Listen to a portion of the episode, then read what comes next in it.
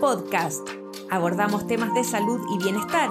Conversamos con nuestros especialistas de clínica alemana acerca de temas relevantes y contingentes para nuestra comunidad. Estamos contigo para educarte.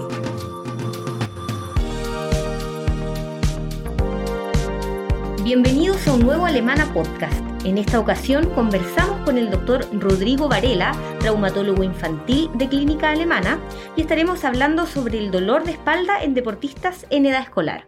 Bienvenido doctor, muchas gracias por estar hoy con nosotros. Hola Laura, gracias por la invitación, encantado de estar contigo. Doctor, vamos de inmediato a lo que nos convoca. ¿El lumbago existe en los niños?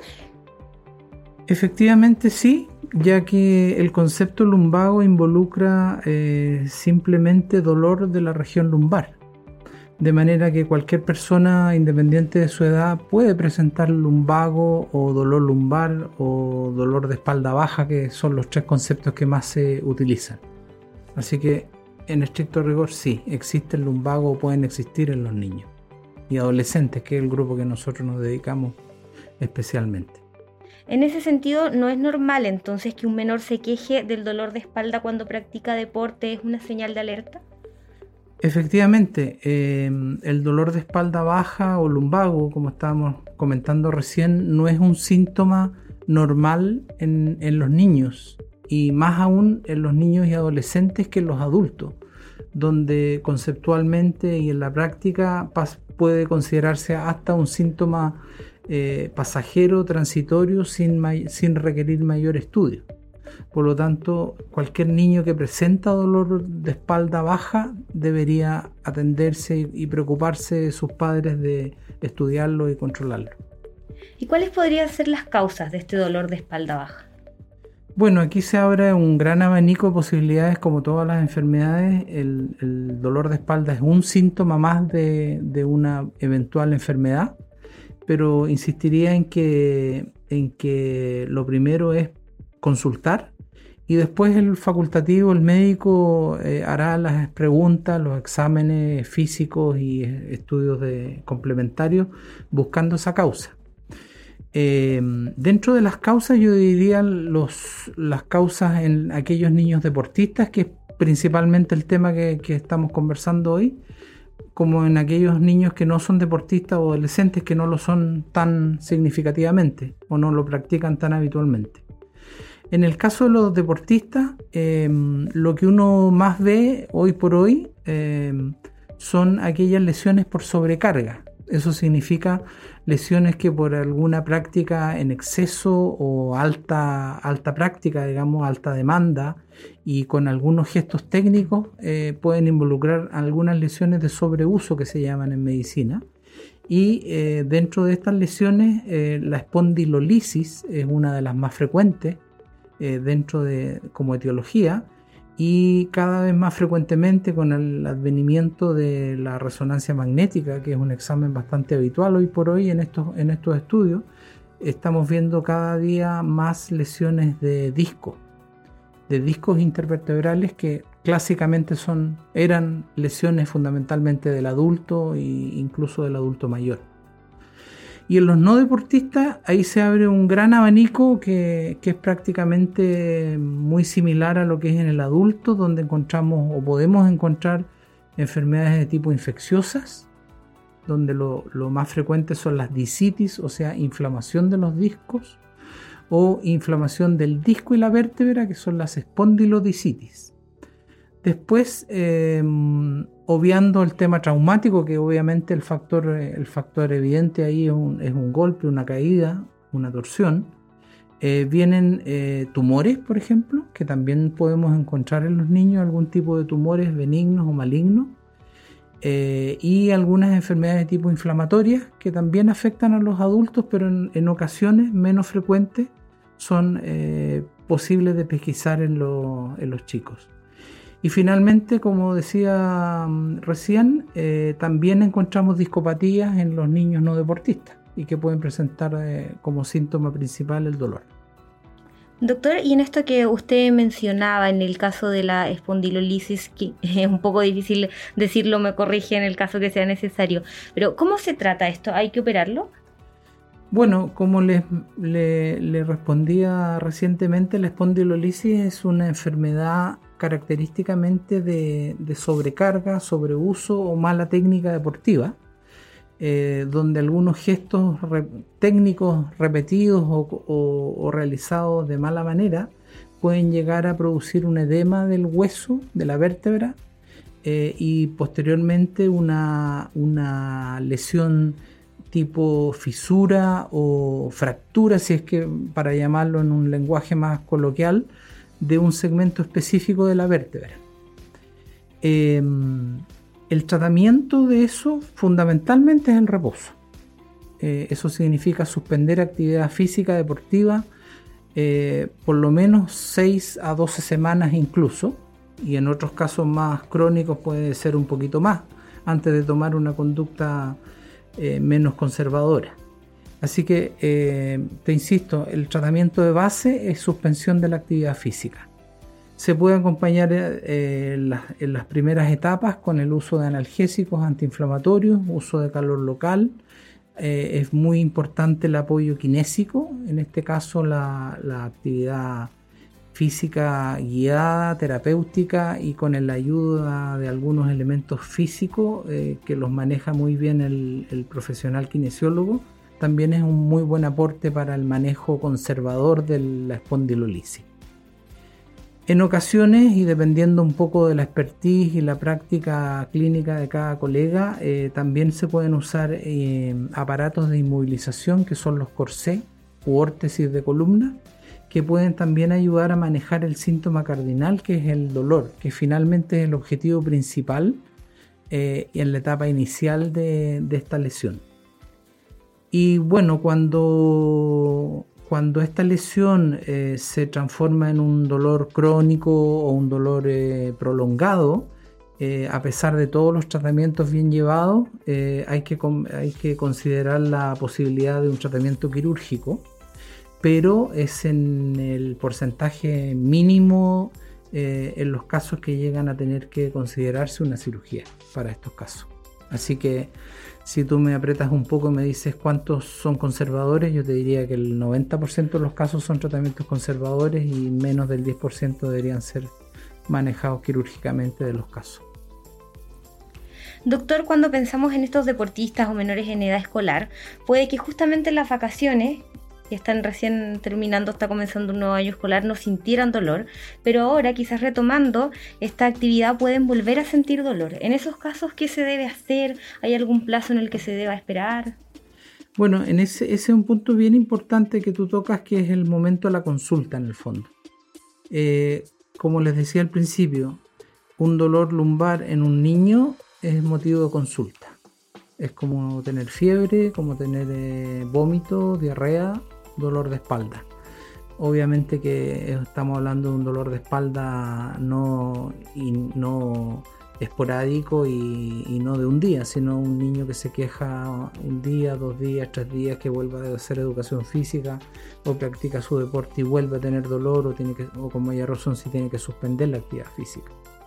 Eh, así que la recomendación principal es consulta precoz ¿Por qué? Porque el pronóstico y el manejo de la consulta precoz o la lesión inicial, que puede ser solamente pesquisado a través de un examen eh, que es la resonancia y pesquisa edema del hueso, puede significar un manejo bastante más efectivo y sin secuelas y sin riesgo de complicaciones. Por lo tanto, dolor lumbar, consulta precoz, manejo eh, va a ser de mejor eh, pronóstico. ¿Ya? Por lo tanto, eh, lo que tú me preguntas, sí, si el chico el año pasado tenía dolor, llegaron las vacaciones, se relajó un poco, se le pasó y ahora vuelve al colegio y vuelve a tener dolor, de todas maneras consultar. Y en ese pronóstico y tratamientos de los que usted hablaba, ¿pueden volver a practicar sus deportes favoritos? Sí, eh, va a depender de algunos factores el resultado del tratamiento. Como les decía, yo, yo diría que según mi experiencia eh, depende mucho del momento de la consulta, depende mucho de la adhesividad al tratamiento. Hay chicos que son muy ordenados, papás que son muy controladores y se preocupan de llevar bien el tratamiento. Así que en general esos chicos van a andar bastante mejor que aquellos que no respetan el deporte, eh, papás que no, no, toman muy en serio el, problema. Eh, así que lo primero es eso. Y, la, y si tú sumas y restas todos los casos, por sobre el 80% de los niños andan bien y pueden eh, retomar su actividad física normal a la vuelta de 2, 3 o incluso algunos un poquito más, 6 meses. Pero sobre el 80% de los chicos hacen, pueden retornar a su vida normal y actividad física normal o el deporte que les gusta. Usted hablaba de un punto importante, los distintos tipos de padres que existen y hay algunos que se pueden sentir culpables de insistir en que sus hijos practiquen deporte, que estén haciendo actividad física y que de repente pueden presentar una lesión. ¿Estas lesiones se pueden haber evitado en algunos casos? ¿Cómo se maneja eso? Mira, yo creo que ahí no hay que, no hay que insistir en el sentimiento de culpabilidad, ¿no? Eh, el hecho de inculcar la, cultura deportiva es una cosa importante en la vida actual y, hoy por hoy es, muy relevante que siga así. Lamentablemente no tenemos ningún elemento pronóstico en cómo saber qué chico va a presentar esta lesión o no por lo tanto, el inculcar la cultura deportiva insistentemente no, no, es un motivo de, no debería ser un, motivo de culpabilidad para los padres. Lo que sí, eh, nuevamente, es insistir en que ante el síntoma consultar y eh, luego eh, va a ser el, personal trainer, el, el, entrenador, digamos, el guía del deporte el que tiene que manejar bien el gesto técnico o las, condiciones en las cuales trabajan estos niños para evitar este tipo de lesiones y parar en el momento oportuno y avisar. ¿ya? Em, hay múltiples en la literatura y en la experiencia nuestra, hay múltiples deportes que presentarían una mayor tasa de, de incidencia de espondilolisis, por ejemplo, o de sobrecarga pero si tú revisas la literatura, finalmente cualquier deporte prácticamente lo puede generar. Sobre todo, hay más que deportes gestos técnicos que pueden gatillar con mayor frecuencia, que son los trabajos de extensión de columna, o sea, echar la columna hacia atrás y de manera repetitiva o exagerada y además agregarle rotación, o sea, mirar hacia un lado o hacia el otro junto con este gesto de extensión. Em, por ejemplo, el voleibol tiene un mecanismo importante de extensión en el saque. Eh, los chicos que hacen béisbol tienen un, gesto importante de rotación, etc. El tenis también, el servicio, tiene un gesto de extensión y rotación significativo. Pero también hay futbolistas que hacen espondilolisis, golfistas que hacen espondilolisis, etc. Así es que em, eh, yo te diría que lo más relevante no es eh, retirar el deporte en, la población general, sino que consulta precoz, parar, parar en el momento oportuno, consultar y darse el tiempo y la dedicación para hacer un buen tratamiento. Doctor, ¿cuáles son las complicaciones o secuelas que puede llegar a tener un niño o un adolescente si tiene una espondilolisis? Bueno, como te señalaba, el pronóstico en general de esta enfermedad o este problema es bastante bueno. O sea, cualquier enfermedad que tiene por sobre el 80% de, adecuada evolución e incluso curación ad integrum eh, es, un, es, un, buen resultado. Eh, y si a eso le agregas los, los pocos chicos que tienen que operarse, que también andan bien después de un tiempo, el resultado y el pronóstico es bastante bueno. No obstante de eso, Em, efectivamente hay niños que pueden presentar complicaciones o alteraciones en su evolución. Dentro de las principales o, la más característica es lo que se llama la espondilolistesis, que es diferente a la espondilolisis. espondilolistesis significa desplazamiento de una vértebra por sobre otra, dado que eh, se produce esta alteración anatómica en la vértebra y alteraciones de las partes blandas, musculares, ligamentos, etc., se puede producir este deslizamiento de una vértebra sobre otra y esa es una de las cosas que uno tiene que seguir controlando y viendo que no suceda. Y si sucede, hay que manejarlas oportunamente. Eh, yo te diría que eso es como lo más clásico que uno busca, Eh, lo, otro, bueno, es la presencia de dolor crónico o dolor prolongado que puede ameritar, como decía recién, eh, una cirugía. Eh, y en el largo plazo, lo que uno ve, por ejemplo, en las personas que tienen espondilolisis, que uno la pesquisa a la edad adulta, 40, 50 años, es que pudiera gatillar o acelerar algunos procesos degenerativos en la columna, como son las clásicas discopatías, por ejemplo y artrosis subsecuente muchas veces. Así que yo te resumiría en esos tres aspectos los, los, los, principales problemas que uno puede ver en esta, en esta espondilolisis de la infancia o la adolescencia. Doctor, hay otra patología que también afecta a niños y adolescentes y es la escoliosis. En el caso de que un menor ya tenga escoliosis diagnosticada, la que no ha necesitado ningún tratamiento, pero a veces al practicar deporte se queja de dolor de espalda. ¿Puede ser por esta escoliosis? ¿Hay algún tratamiento que se deba seguir? Em, me parece súper eh, atinada la pregunta porque la escoliosis es un motivo más que frecuente de diagnóstico, quizá para quienes hacemos columna pediátrica y del adolescente quizás lo más frecuente. Lo mismo para los colegas traumatólogos infantiles generales. Eh, pero eh, la escoliosis que tú me mencionas, que es una escoliosis leve probablemente porque no está requiriendo un tratamiento como un corsé ni menos una cirugía, no debería tener dolor.